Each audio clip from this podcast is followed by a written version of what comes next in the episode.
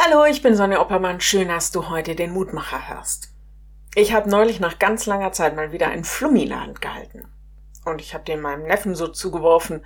Bloß genau so wie ein Flummi ist, man kann Flugverhalten und Sprungverhalten nur sehr schwer kontrollieren. Grobe Richtung vielleicht, aber alles andere scheinbar willkürlich. Kaum einzuschätzen, wie er sich nach dem Abwurf weiter verhält. Ist Gott auch so? Völlig willkürlich, kaum einzuschätzen. Grobe Richtung vielleicht, aber irgendwie kann er seine Meinung ja auch ganz schnell wieder ändern, oder? Bei der Losung von heute war das mein erster Gedanke. Sind wir eigentlich Gottes Willkür unterworfen? Die Losung, der Herr macht arm und macht reich.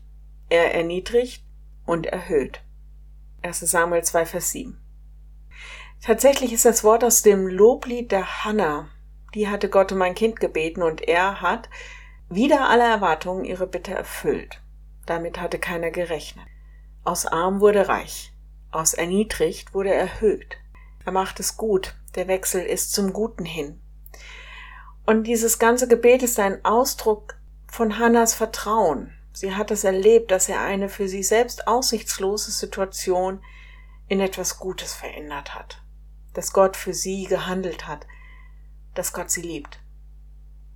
Wahrscheinlich gab es genug Leute, die ihr gesagt haben, ach, das bringt nichts mehr, ach, da gibt's keine Hoffnung mehr. Vielleicht haben die ihr sogar Schuld oder Versagen zugeschrieben.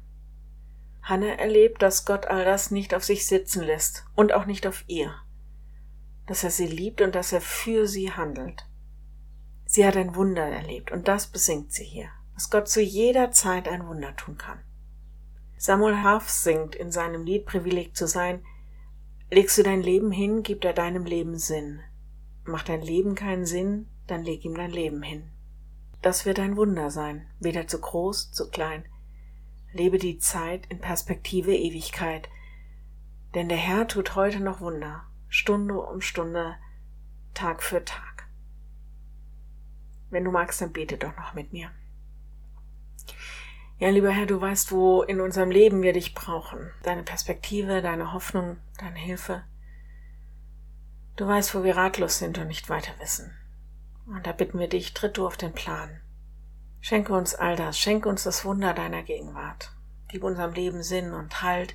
Wirke Wunder, zeig dich uns als der souveräne Gott, der für uns handelt, weil er uns liebt. Und lass uns auch die Augen dafür haben. Amen. Morgen ein neuer Mutmacher. Bis dahin. Bleib behütet. Tschüss.